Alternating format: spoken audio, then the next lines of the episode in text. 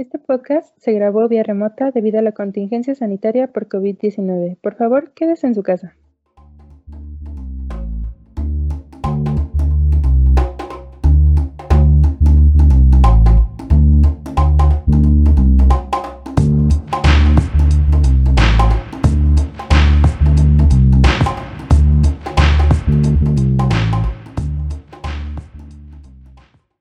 Como les adelantamos la semana pasada, hoy tenemos a unos invitados que nos van a platicar un poco sobre su campaña de salud. Pásala si no te embarazas. Ellos igualmente son estudiantes de la licenciatura QFBT y están realizando una campaña de educación sexual. Y pues por favor síganlos en sus redes sociales como arroba pásala si no te embarazas para que vean el contenido interesante que nos han estado compartiendo. Y bueno, pues esta campaña está dirigida por... Hola, mi nombre es Evelyn. Hola, yo soy Mitzi. Hola, yo soy Marco. Y Ronald. Bueno chicos, un gusto que estén aquí y pues nos gustaría que comenzáramos eh, hablando de, que, bueno, que nos cuenten ustedes cómo se les ocurrió el nombre y pues a qué público va dirigida su campaña. Muchas gracias por la invitación. La campaña la enfocamos directamente a los adolescentes entre la edad de los 10 a los 19 años y quisimos darle este nombre ya que sentimos que es llamativo, auténtico y muy fácil de recordar. Es un gusto compartir este espacio con ustedes y la realidad es que muchas veces en una etapa como la adolescencia todo se nos hace fácil de hacer, pero cuando hablamos de sexo la presión social juega un papel importante. Claro, y es que a esa edad algunos adolescentes tienden a cambiar su comportamiento, porque quieren ser aceptados, pero la realidad es que deben de estar seguros de tomar las decisiones indicadas para su vida sexual. Y es por eso que nos encontramos aquí para hablar acerca de anticonceptivos. Y la verdad es que nos gustaría comenzar diciendo que el método anticonceptivo es cualquier método para prevenir el embarazo. Si se tienen relaciones sexuales sin anticonceptivos, existe la posibilidad de embarazo. Al hablar de esto, no estamos diciendo nada acerca de si es bueno o malo tener hijos, si es bueno o malo usarlos o cualquier otra cosa que le concierne a la persona que quiera o no planificar su vida. Exactamente, y es que todos tenemos derecho a decidir sobre nuestro cuerpo, pero también es importante que lo hagamos de una manera responsable. Así que, ¿por qué no nos cuentan cuáles son los métodos más comunes? Bueno, tenemos varios tipos de métodos anticonceptivos.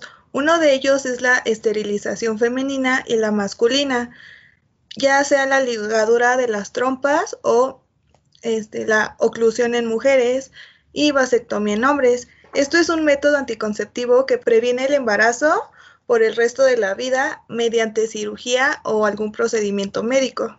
Otros son los reversibles o métodos LARC eh, de acción prolongada. Estos pueden ser dispositivos intrauterinos, implantes hormonales, anticonceptivos que el médico los inserta una sola vez y no tienes que recordar usarlo todos los días o meses. Los LARC duran de 3 a 10 años dependiendo del método. ¿Qué tal? Pues igual de nuevo muchas gracias por invitarnos y otro método que eh, pues está eh, surgiendo es el método hormonal de corta duración eh, como lo son las píldoras, mini píldoras, parche, inyección, anillo intravaginal. Estos son anticonceptivos que tu médico eh, de cabecera receta y bueno, que debes recordar tomarlo todos los días o meses a excepción de la inyección que debe colocarla pues tu médico. Este, eh, otro método son de barrera, que son diafragmas, esponja o capuchón cervical, los cuales son un anticonceptivo que usas cada vez que tienes relaciones sexuales y bueno, por supuesto que aquí entra uno de los de que los hombres pues usen condón. Bueno, también existen otros métodos que son métodos naturales o bien llamados del ritmo. En estos no usas un tipo de anticonceptivo, sino que en cambio evitas tener sexo o bien usas anticonceptivo solo en los días en los que eres más fértil, los días que es más probable que quedes embarazada. Un kit de prueba casero de ovulación o monitor de fertilidad para conocer tus días más fértiles. También eh, no es de menos importancia mencionar que los métodos anticonceptivos pueden generar efectos secundarios en las mujeres, como lo son la irregularidad en el periodo menstrual, también la cefalea, que en este caso es el dolor de cabeza, las náuseas, trastornos gastrointestinales, retención de líquidos, también cambios de humor, así como la eh, sensibilidad de senos y el líbido disminuido. Para los hombres la variedad de estos anticonceptivos pues no es tan alta y los más ocurridos serían el condón masculino, como ya antes lo mencionaron, y este es el más utilizado en México y consiste en que es una barrera de látex que impide el paso de los espermatozoides hacia el interior de la vagina y es el único que previene el contagio de enfermedades de transmisión sexual. Bien, pues otro método es la vasectomía. Eh, este consiste en un bloqueo de los tubos que transportan a los espermatozoides hacia los testículos para que estos no se encuentren en el semen evacuado. ¿Qué quiere decir? Bueno, que el procedimiento no tiene ninguna repercusión en el desenvolvimiento sexual del hombre, tiene una eficacia pues eh, tentativamente alta, del 99.9%, es rápida, sencilla y lo pues que es principal, no, no, no causa dolor. Y bueno, actualmente se dio a conocer un nuevo método anticonceptivo que es la inyección, que es una inyección no hormonal llamada Basagel que permite el flujo seminal, pero no de espermatozoides. Y esta tiene una eficacia muy alta, siendo del 97%. Puede durar hasta 13 años y es reversible. En este caso no afecta la eyaculación ni la sensación de orgasmos y también no tiene efectos secundarios graves a diferencia de los anticonceptivos femeninos. Nos parece súper interesante que haya tantos métodos anticonceptivos y sin embargo, ¿qué pasa cuando falla, mm, no sé, el condón o Ajá, más bien creo que se van más a ocupar un método de barrera, comúnmente el condón debido a que es pues más barato. Sí, más económico, más accesible y más funcional, ¿no? Porque pues funciona como anticonceptivo y para evitar las enfermedades de transmisión sexual. ¿Qué pasa cuando ese método que han elegido por el hecho de ser más barato, cuando este método falla, qué otras alternativas tienen? Pues si llega a fallar el método, existe un método anticonceptivo de emergencia, que es el más común, llamado la píldora del día siguiente o post-day. Bueno, y el principio activo de esta píldora es el levonorgestrel y este es un método de emergencia, el cual se administra por vía oral, aunque también se puede encontrar en otras formas farmacéuticas como un implante o un parche.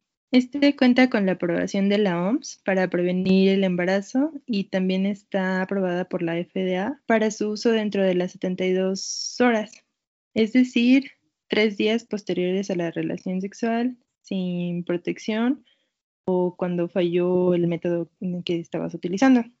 Eh, este también es este, probado por diferentes grupos de edad debido a que no presenta contraindicaciones altamente mortales y efectos secundarios importantes. Muchos estudios han demostrado una reducción de la eficacia en mujeres cuyo peso es superior a 30 kilogramos pero no para restringir su uso. No debe usarse en mujeres que se haya confirmado que estén embarazadas sin embargo, no hay pruebas ni informes de efectos adversos en la madre o en el feto después de una exposición inadvertida durante el embarazo. Bueno, dentro de las interacciones que existen con medicamentos, la acitretina, los anticoagulantes, los agentes antidiabéticos, los barbitúricos, la carbamazepina, la fosfenitoína, la grisiofulvina, la mifeprisona, la fenitoína, la primidona y derivados del ácido retinoico y la hierba de San Juan. Estos reducen el efecto de la píldora y cuando se administra con ciclosporina, pues aumenta la, toxicidad de esta. Hasta el momento no se ha estudiado el efecto de algún alimento con levonorgestrel. Si al consumirlo hay alguna presencia de náuseas, se recomienda que se administre con alimentos. Es importante saber que se tienen este tipo de métodos de emergencia, si existe alguna falla del método anticonceptivo utilizado. Sin embargo, debe quedar claro que son de emergencia, no es como que se puedan tomar más de dos al año, ya que genera un cambio hormonal importante. Por último, nos gustaría comentar que la anticoncepción no es solo para las chicas. Sí, claro, no es este, solo responsabilidad de nosotras, también es responsabilidad de ellos. Cierto, un embarazo no planeado sin duda podría afectar tu vida, tanto como la de la chica a la que embarazaste, en muchas más maneras de las que probablemente has imaginado. Tener un bebé puede ser una de las cosas más gratificantes que harás, pero te impondrá mucha responsabilidad extra y sin duda te afectará emocional, eh, financiera y socialmente. Es importante tener esta educación sexual para evitar embarazos a temprana edad, infecciones de transmisión sexual. Se ha estado viendo que pues hay muchos embarazos no deseados y a lo mejor y también es a veces por falta de información. Por lo que les pedimos que sigan a esta página para que se informen de todo esto, de evitar una infección y un embarazo no deseado y los métodos por los que se, pues, se pueden cuidar. Les recordamos que están en Instagram como arroba pásala si no te embarazas y pues suben contenido muy padre y muy informativo, entonces síganos. Les damos muchas gracias por haber colaborado con nosotros en este, en este capítulo. Es eh, muy interesante la información que nos trajeron y esperemos visitas prontas.